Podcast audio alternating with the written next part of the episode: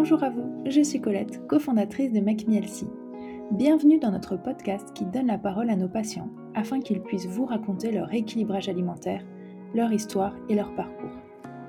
Au cours de ces conversations, j'accueille des patients qui ont accepté de partager avec vous leur réussite, mais aussi les difficultés rencontrées de manière très transparente et honnête. Bonne écoute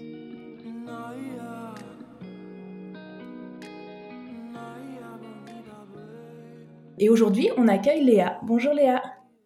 Bonjour Colette.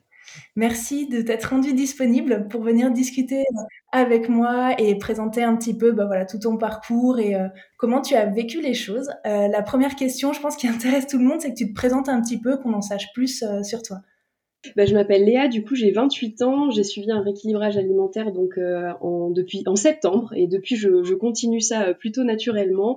Je suis euh, freelance dans la com donc l'une de mes principales problématiques c'était d'être tout le temps chez moi. Donc en fait le rééquilibrage alimentaire est venu en même temps que mon auto-entreprise et du coup quand j'ai décidé de me lancer à mon compte j'avais besoin de me recentrer sur moi-même et j'avais besoin de me recentrer sur mon alimentation qui prenait beaucoup trop de place dans ma vie et le fait d'être tout le temps chez moi m'angoissait un peu. Euh, le, placard était beaucoup trop proche de mon bureau et j'avais très peur de, grignoter et tout ça. Donc, euh, donc voilà à peu près euh, pourquoi déjà j'ai choisi Make Me Healthy. Très bien. Du coup, c'était donc en septembre 2020. Et si je comprends bien, vraiment lié à, ce changement d'activité où tu avais peut-être besoin de mettre en place euh, une routine adaptée à, à, ta vie un peu plus euh, casanière, on va dire. En tout cas, c'est ça. Avant, tu, tu travaillais à l'extérieur et puis euh, tu as commencé à travailler à la maison. Oui, c'est ça. Avant, avant j'étais, j'étais salariée et c'est vrai que j'ai toujours eu ce, ce problème-là avec l'alimentation et surtout niveau social, parce que c'est vrai que quand on est entouré d'autres gens, c'est très facile de se faire influencer. J'étais la première. si le midi, on me un resto, euh, mes collègues, bah, je disais oui. Enfin voilà, je voulais surtout pas me sentir exclue. Donc j'avais essayé plusieurs régimes, euh, un autre équilibrage alimentaire, mais rien n'avait fonctionné. Et en fait, euh, j'avais besoin de changer de vie. Donc c'est arrivé avec mon changement de statut et de devenir indépendante. Et du coup, j'avais besoin aussi dans ce changement de vie-là de me construire une nouvelle routine alimentaire qui ne soit pas influencée par les autres et que je puisse un peu construire comme je voulais. Parce que bah, à l'époque où j'avais essayé de faire un rééquilibrage alimentaire, par exemple, je prenais une collation à 16 heures et j'avais toujours les petites réflexions euh, des anciens collègues. Oh là là, mais euh, t'as plus de 12 ans, euh, tu t'es pas obligé de goûter. Enfin, que des trucs comme ça. Et c'est vrai que mine de rien, c'est pas des, des, phrases méchantes, mais tout mis bout à bout, en fait, ça nous fait une pression sociale qui est pas nécessaire. Et là, j'avoue que mon équilibrage alimentaire, je l'ai vraiment vécu pour moi, hyper égoïstement. Et le fait que personne ne regarde ce que je mange et contrôle un petit peu, même sans le faire exprès, bah du coup, ça m'a vraiment libérée. Et donc, je pense que c'était vraiment le bon moment pour le faire c'est vrai que le regard des autres est pas toujours facile euh, à vivre. Je pense qu'on pourra en, reparler un petit peu après parce que c'est hyper intéressant. Euh, quelle diététicienne tu avais choisi alors j'avais choisi Lisa, donc pour être hyper transparente avec toi, je l'avais choisi parce que en fait j'ai eu un déclic. Un jour j'ai eu, enfin ça faisait longtemps, longtemps que j'y réfléchissais. Il y avait une question d'argent, mais je pense que je me cachais un peu derrière ça parce que clairement c'est un investissement euh, qu'il faut mesurer, mais c'est pour soi et c'est vraiment un cadeau que je me suis fait.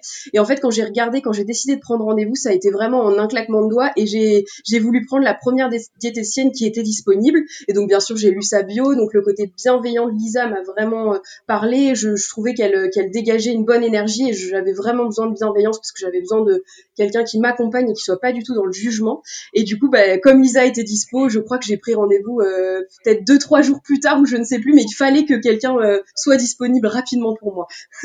une très bonne euh, une très bonne manière de faire ton choix aussi. Et c'est vrai que de toute façon, la bienveillance, l'enthousiasme, le, le fait d'être très optimiste, optimiste, pardon, c'est un trait commun à toutes nos diététiciennes. Donc pour ça, tu t'es tu t'es pas trompé dans tous les cas. Oui, voilà, je, je savais que dans tous les cas, j'allais tomber sur quelqu'un de, de, de, gentil, donc je me faisais pas de pas de soucis là-dessus. Bon, et du coup, tu voulais faire un rééquilibrage alimentaire aussi dans le cadre d'une perte de, de poids, c'est ça, si je comprends bien, comme tu parlais de régime tout à l'heure? Exactement, ouais. En fait, j'ai toujours été un peu euh, dodu, comme j'aime comme j'aime m'appeler, et du coup, euh, ça, j'avais pris beaucoup de poids euh, ces, ces, dernières années, bah, notamment dû à mon activité salariale, parce que j'avais beaucoup de déplacements, je mangeais beaucoup à l'extérieur, et du coup, je m'étais laissé un peu dépasser par les événements.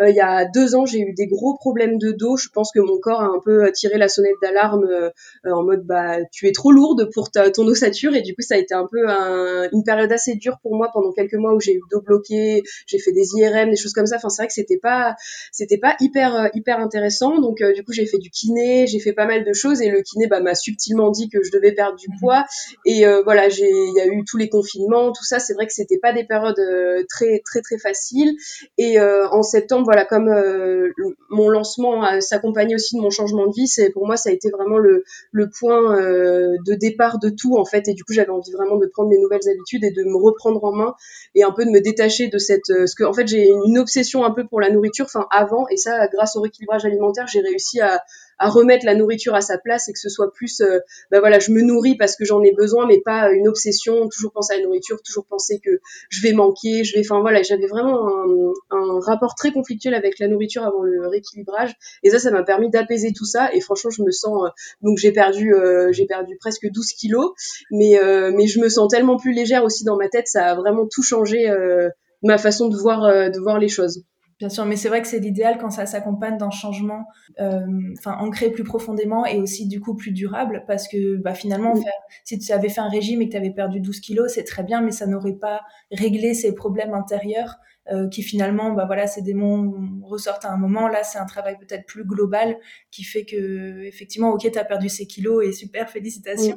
Euh, mais euh, voilà, au moins tu sais que tu plus, as une, cette relation plus apaisée et ça, c'est une belle réussite du coup. Ouais, ouais, c'est vraiment une des grandes grandes réussites parce que euh, bah, déjà c'est rigolo, c'est une question qu'on me pose. Euh, mais du coup, tu continues euh, ton programme et je dis mais en fait non, c'est pas que je le continue, c'est qu'en fait maintenant j'ai des bonnes habitudes et je réfléchis même plus en fait à comment je pèse mes aliments. Mais moi c'est un truc qui me rassure parce que j'ai l'impression d'avoir le contrôle de ce que je mange dans mon assiette. De, je ne me resserre plus. Il y a un truc voilà où j'ai appris à, à, comprendre ce que mon corps avait besoin et, et voilà moi je suis très gourmande et le fait de pas avoir à me resservir, bah, c'est un truc qui me rassure. C'est un peu bête, mais moi ça me rassure d'avoir euh, mon repas dans mon assiette et c'est tout. Euh, et, tu cuisines pas plus finalement, donc. Euh, Exactement. Exactement. Et, et du coup, voilà, ça, ça m'a appris vraiment à donc, je continue le programme, mais sans le vraiment le continuer. C'est juste que c'est, c'est devenu ma façon de manger, quoi. Et du coup, c'est, c'est hyper chouette d'avoir réussi à faire tout ça. Pour moi, c'est vraiment la, la grande victoire. Et pour rien au monde, je reviendrai en arrière. Enfin, là, vraiment, c'est, c'est quelque chose que c'est, c'est acquis, quoi.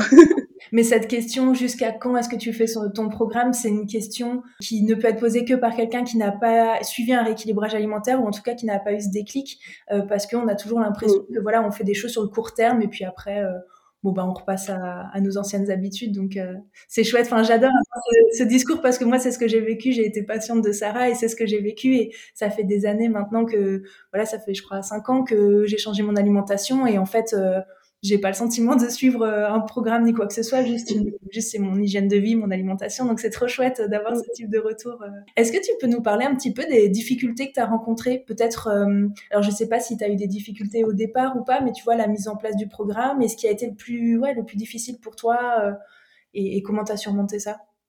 Euh, ben, j'ai pas vraiment rencontré de difficultés parce que pour le coup j'étais vraiment motivée. Il y avait vraiment un truc où je m'étais euh, euh, projetée sur ce que j'allais devenir après et du coup j'avais vraiment un objectif. Et le fait, je trouve, d'avoir des rendez-vous euh, toutes les deux semaines avec Lisa, c'était hyper réconfortant parce que en fait moi j'ai besoin que quelqu'un surveille entre guillemets la progression et le fait d'avoir un regard extérieur sur tout ça, en fait moi ça m'a vraiment beaucoup apaisé parce que en fait j'avais vraiment pas envie de la décevoir. Donc il y avait quelque chose où voilà pendant les deux semaines je savais que je faisais pas d'écart. je vraiment je contrôlait tout et quand euh, euh, Lisa elle voyait que j'avais perdu tant de poids ou, euh, ou que voilà ça avançait bien, mais j'étais super fière et qu'elle soit fière de moi, tu vois, il y avait vraiment un rapport un rapport un peu maternel et moi j'ai besoin de ça, c'est mon côté où j'ai besoin d'être rassurée et encadrée, donc ça ça m'a vraiment aidé voilà, si même si j'ai eu des moments peut-être un peu plus bas où je me disais bah là j'aurais envie de grignoter, bah le fait de me me souvenir que dans deux jours, trois jours, une semaine, j'avais rendez-vous avec Lisa, ben j'arrivais à ne pas craquer.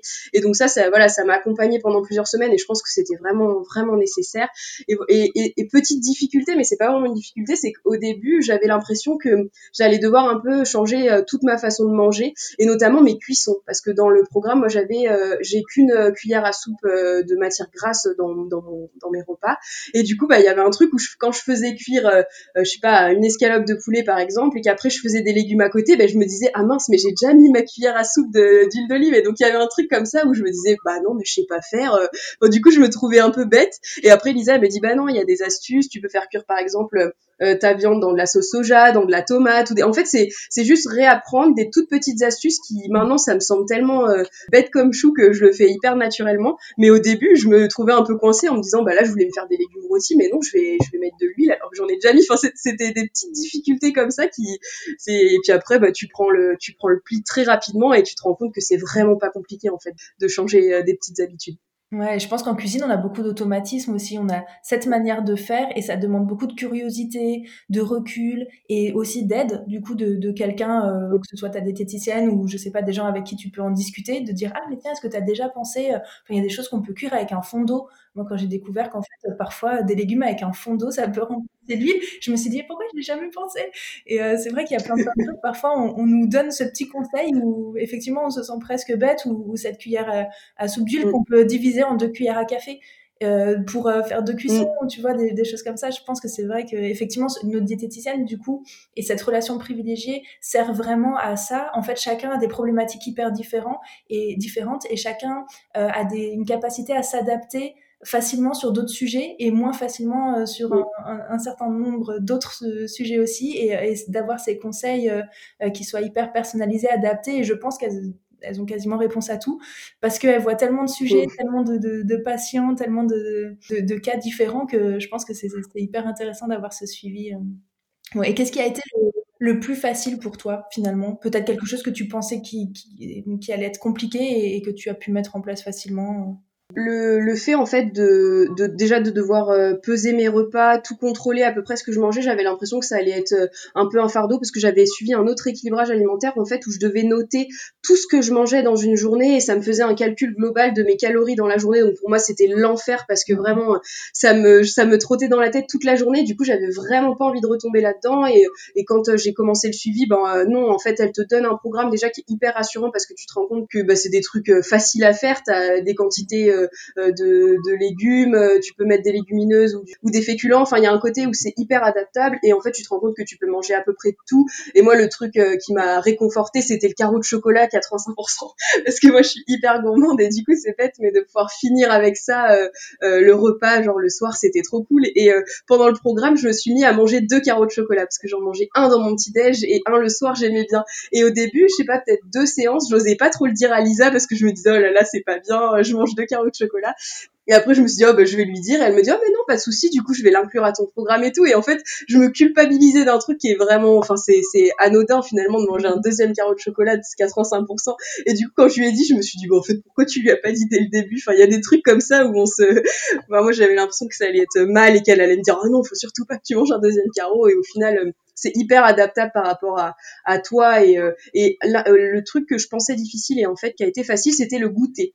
Parce que j'avais perdu cette habitude-là de goûter et maintenant je goûte avec plaisir. Et moi j'avais toujours tendance à avoir hyper faim le soir, vraiment des 6h30, 7h. En plus c'était le moment où bah, il y avait personne chez moi et je pouvais grignoter. Et donc c'est là que j'étais dans des phases un peu euh, où je mangeais tout ce qui me tombait sous la main. Et là le fait de goûter euh, sur les coups de 17h, 17h30, bah, en fait ça calme vraiment ma faim de fin de journée et je grignote plus du tout. Et ça c'est une victoire mais incroyable pour moi parce que vraiment j'étais quelqu'un qui grignotait énormément. Euh, mm. dès qu'il y avait des trucs qui passaient, je voilà, j'avais pas forcément euh, des gâteaux ou des trucs comme ça, mais je pouvais grignoter un bout de fromage, euh, un truc qui traîne dans le frigo. Euh, c'était pas forcément mauvais pour la santé, mais c'est que je passais, je pouvais passer des journées où je grignotais plein de fois dans la journée et vraiment c'est, je sais que c'est vraiment pas bon. Donc ça c'est vraiment une grande victoire d'avoir arrêté de grignoter grâce au goûter finalement.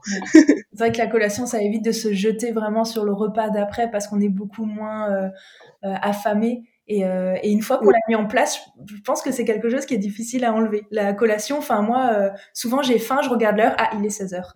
Voilà, je j'ai une petite alarme interne euh, qui me rappelle ah ouais, moi je peux plus m'en passer du goûter. Si je goûte pas, je sais qu'après je vais avoir faim beaucoup plus tôt. Enfin vraiment mon ça s'est calé sur euh, sur euh, tout, ça et du coup bah voilà, le petit déj est hyper important, le repas du midi aussi, le goûter, le soir. Enfin vraiment, il faut que j'ai ces repas là dans ma journée si c'est une pour que ce soit une journée bien et que bah, je sois pas ballonnée, que je sois pas euh, mal dans mon corps. Enfin vraiment, moi j'ai un, un rythme hyper calé et dès que je fais un petit peu des écarts, bah je le, je le ressens rapidement. Mais du coup, c'est bien parce que maintenant, je, je fais des petits écarts le week-end parce que bah voilà, le rééquilibrage alimentaire, c'est aussi fait pour, bah il y a un repas joker par semaine qui est quand même agréable. Et du coup, bah il y a des week-ends, moi j'avoue, où je fais un peu moins attention. Et bah je suis contente de rentrer chez moi le dimanche soir ou le lundi parce que je sais que je vais pouvoir reprendre ma petite routine. Et il y a un côté vraiment où, où mon corps il va me dire merci quoi quand je reprends le, le, droit chemin. Donc ça c'est vraiment chouette. Ouais, mais c'est ce que Sarah, mon associée, dit souvent que notre corps c'est une belle machine mais qui a besoin de régularité.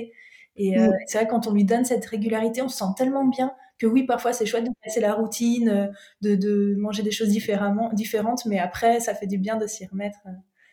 Et mm, exactement. Tu, parlais, tu disais quand tu rentrais le soir, il y avait personne chez toi. Du coup, tu vis seule? Ou tu vis euh... Euh, Non, je suis euh, je suis en couple avec euh, donc mon copain depuis depuis quatre ans et et du coup j'avais ce j'avais calqué un peu ce truc là que j'avais avec mes parents où je pouvais manger en cachette et du coup j'avais reproduit ça avec mon copain et quand il était pas là c'était un peu ma bulle à moi où je pouvais manger tout ce que je voulais en cachette et du coup bah ça ça me rendait malade parce que déjà j'avais l'impression de mentir et d'être malhonnête et vraiment c'est mais c'est un truc que je n'arrivais pas à contrôler. Donc là pour le coup j'ai fait de l'hypnothérapie des choses comme ça. Donc ça j'ai d'abord fait de l'hypnothérapie après le rééquilibrage alimentaire. Et du coup, tout ça a réussi à déconstruire un peu ce, bah, tout ça découlé d'un manque de confiance en moi et du coup euh, euh, bah, tout ça m'a libéré et donc là maintenant que mon copain soit là ou pas là euh, j'ai plus du tout les mêmes euh, réflexes que j'avais avant. Avant, c'était vraiment automatique. Il pouvait me dire qu'il n'était pas là tel jour à telle heure. Tout de suite dans ma tête, ça s'allumait en mode oh, je vais pouvoir manger ce que je veux. Et ça, vraiment, ça me ça me rendait malade de, de penser qu'à ça. Et donc là, grâce au rééquilibrage alimentaire, franchement, il y a aucun moment où, euh, où je retombe dans ces travers-là. Et franchement, c'est c'est vraiment une belle victoire. Mais ça c'est génial. Je veux bien que tu nous en dises un peu plus du coup par rapport à ton copain. Euh, est-ce que, enfin voilà, comment est-ce qu'il a appris euh, cette démarche?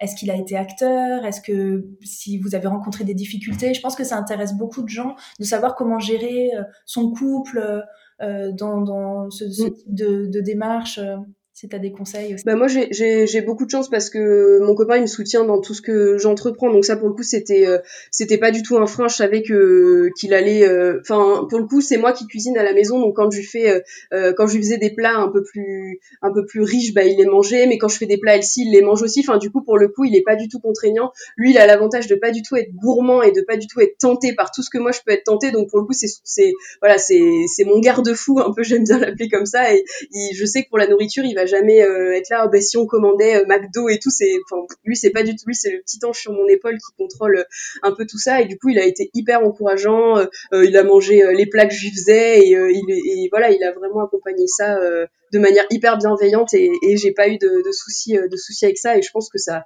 ça m'a beaucoup aidé parce qu'en fait c'est super dur je pense de voir à côté quelqu'un qui mange des trucs gras des trucs qui du fromage qui pourrait tenter des choses et du coup là pour le coup le fait que lui il mange comme moi ou quand il même quand il mange pas comme moi il mange des trucs euh, très sains du coup c'est pour le coup c'est je sais que j'ai beaucoup de chance de ce de ce côté là Ouais, je pense qu'effectivement, ça a probablement facilité les choses. Euh. Mm.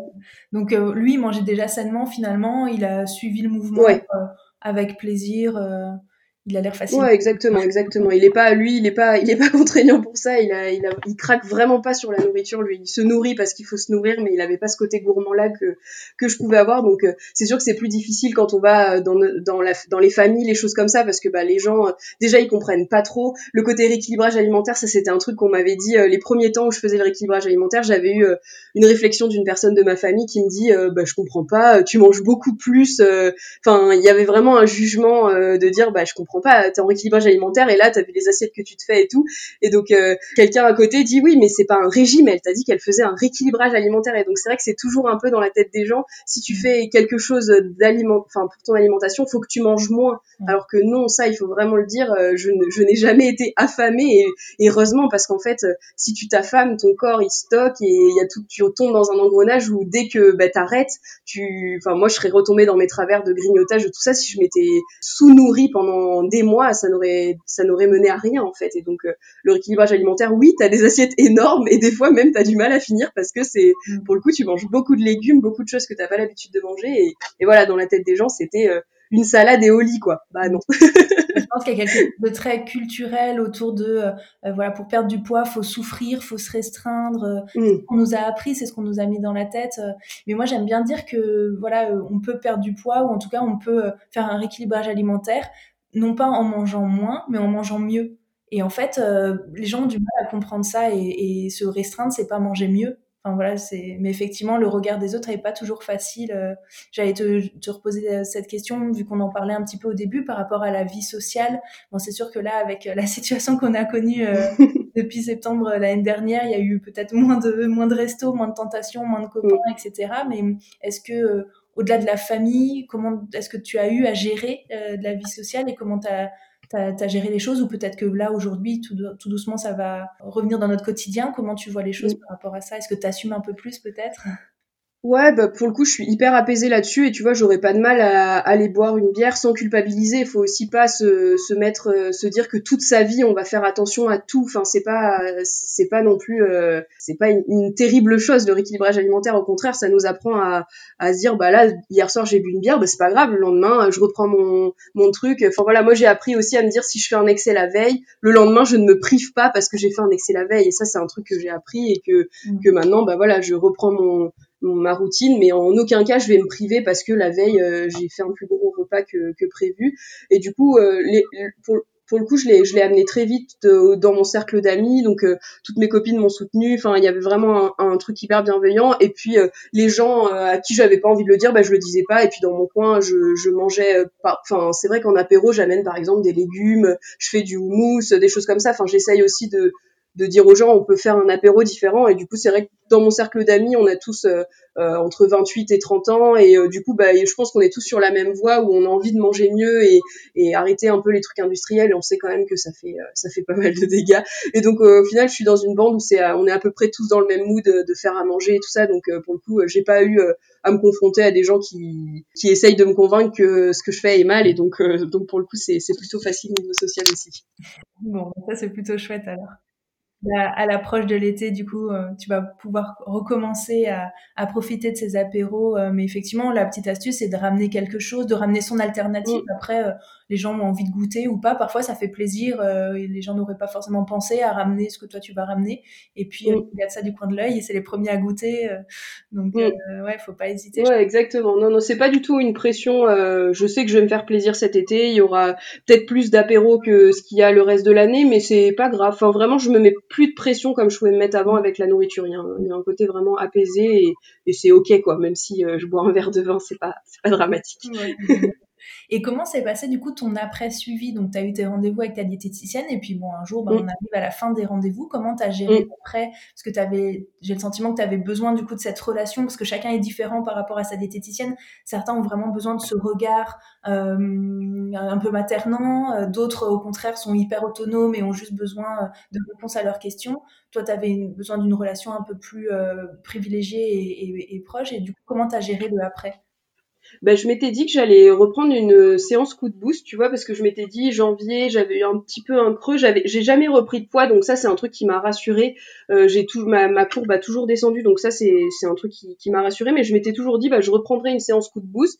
Et c'est vrai que j'ai eu peut-être un creux en, en février où, où j'ai pas arrêté hein, le, le, programme, mais euh, mais voilà c'était peut-être un peu moins évident. Et au final, bah, j'en ai pas ressenti le besoin. J'ai réussi à me reprendre toute seule. J'ai repris énormément le sport, donc ça déjà ça m'aide ça m'aide beaucoup. Euh, au mois de novembre, j'avais déjà repris beaucoup le sport et là, depuis janvier, euh, je cours et pour le coup, j'arrive à avoir une hygiène de vie où, euh, où je peux m'en sortir toute seule, mais je me garde quand même dans un coin de la tête que si à un moment j'ai un coup plus dur, bah, bah je pourrais aussi faire appel avec la séance coup de boost qui est quand même agréable de, de, de, garder ça dans sa poche et de se dire si vraiment un jour ça va pas, il y a, toujours ça, mais non, l'après était plutôt facile et puis le fait de de toujours avoir accès à l'appli, de pouvoir, euh, je continue, tu vois, à noter mon poids sur l'application, de voir la courbe qui descend, euh, de, de, je continue à regarder mon suivi, même, même si maintenant je le connais, je le connais par cœur, mais euh, mais il y a un côté rassurant de pouvoir déjà accéder toujours à l'application et tout ça, donc donc pour le coup ça m'a ça m'a aidé à, à continuer tout ça de manière plus naturelle. Euh, tu te sens pas seule malgré que tu sois plus en suivi avec Lisa. Tu sais que tu fais toujours partie de.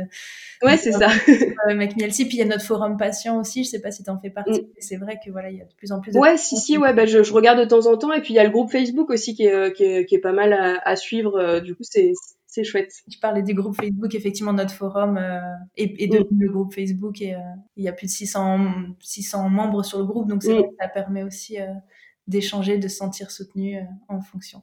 Euh, Est-ce qu'on peut parler un ouais, exactement. Du coup, ça m'intéresse de savoir euh, bah, quelles sont tes recettes euh, euh salées préférées, tes recettes saines et puis les sucrées aussi.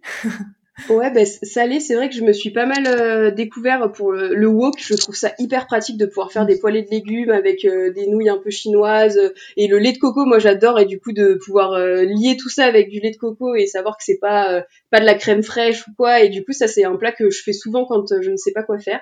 J'ai découvert aussi les, les épinards surgelés. Alors ça, c'est une invention merveilleuse où tu mets juste tes blocs d'épinards dans ton quand t'as vraiment pas le temps. Ça c'est mon repas quand j'ai pas le temps je fais décongeler mes épinards à, la casserole sans matière grasse, je casse un œuf dedans et après je fais avec des pâtes. Enfin vraiment ça c'est les repas hyper faciles et pour le coup c'est ça prend deux secondes donc ça c'est vraiment les repas rassurants que tu sais que tu peux faire même si t'as rien dans ton frigo.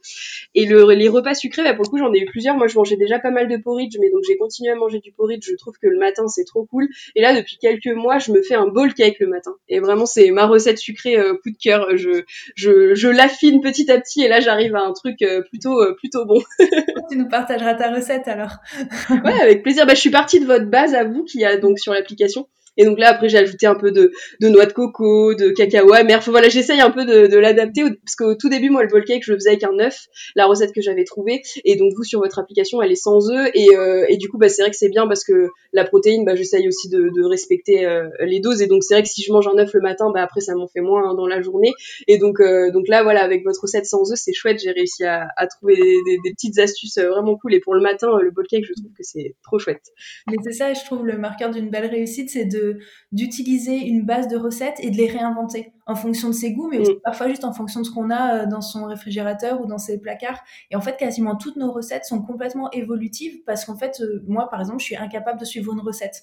Il manque toujours un ingrédient ou j'ai pas envie de ça. Et en fait, euh, voilà, c'est une base. Mais bon, il y a des gens qui ont besoin de suivre à la lettre et, tant mieux si ça leur convient. Mais il mm. faut pas hésiter aussi à, à écouter sa créativité, ses envies et à réinventer les choses. Et en fait, euh, par exemple, la recette du mug cake que je me fais parfois pour la collation, j'ai dû faire 50 euh, variantes différentes et pourtant j'ai posté qu'une seule recette parce qu'en fait, euh, une purée de lagineux, c'est une purée de lagineux, on peut la remplacer par une autre, mais ça va apporter un petit goût différent.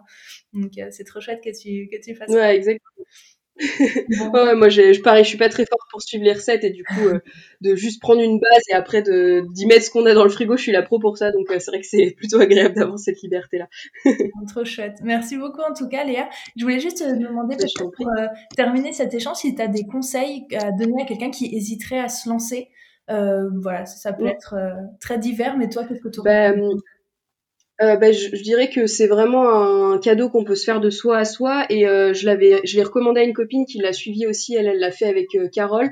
Et pour le coup on n'a pas du tout le même profil. Elle elle était pas du tout dans une perte de poids drastique entre guillemets comme moi j'avais pour objectif. Elle avait juste quelques kilos en trop et où elle avait envie de se sentir bien. C'était je crois l'histoire de 3 ou 4 kilos. Et du coup je trouve que le rééquilibrage alimentaire il est un peu ouvert pour tous. C'est vraiment une façon en fait de réapprendre à manger euh, ce qu'il nous faut. Et même si euh, on n'a pas de poids à perdre, je trouve que c'est un beau cadeau à faire à son corps de se dire bah voilà on se détache un peu des produits industriels, on fait un peu plus attention à, à ce qu'on ce qu'on met dans notre corps. Et c'est vrai qu'on a des habitudes et au final euh, quand on creuse un peu plus loin on se rend compte que dans la plupart des produits industriels malheureusement il y a du sucre. Et du coup voilà quand je trouve que ça ouvre un peu notre esprit à, à être un peu plus attentif à ce qu'on met dans notre corps. Et je trouve que c'est un, un super moyen de le faire même perte de poids ou pas perte de poids. Je trouve que tout le monde devrait suivre un équilibrage alimentaire. Vraiment, il y a un truc où euh, c'est un, passage hyper important, je trouve, euh, d'apprendre à ça. Ça m'a appris à me connaître. Vraiment, il y a un truc où ça a appris vraiment à me, connaître. Donc c'est chouette. Bon, je suis 100% d'accord avec toi.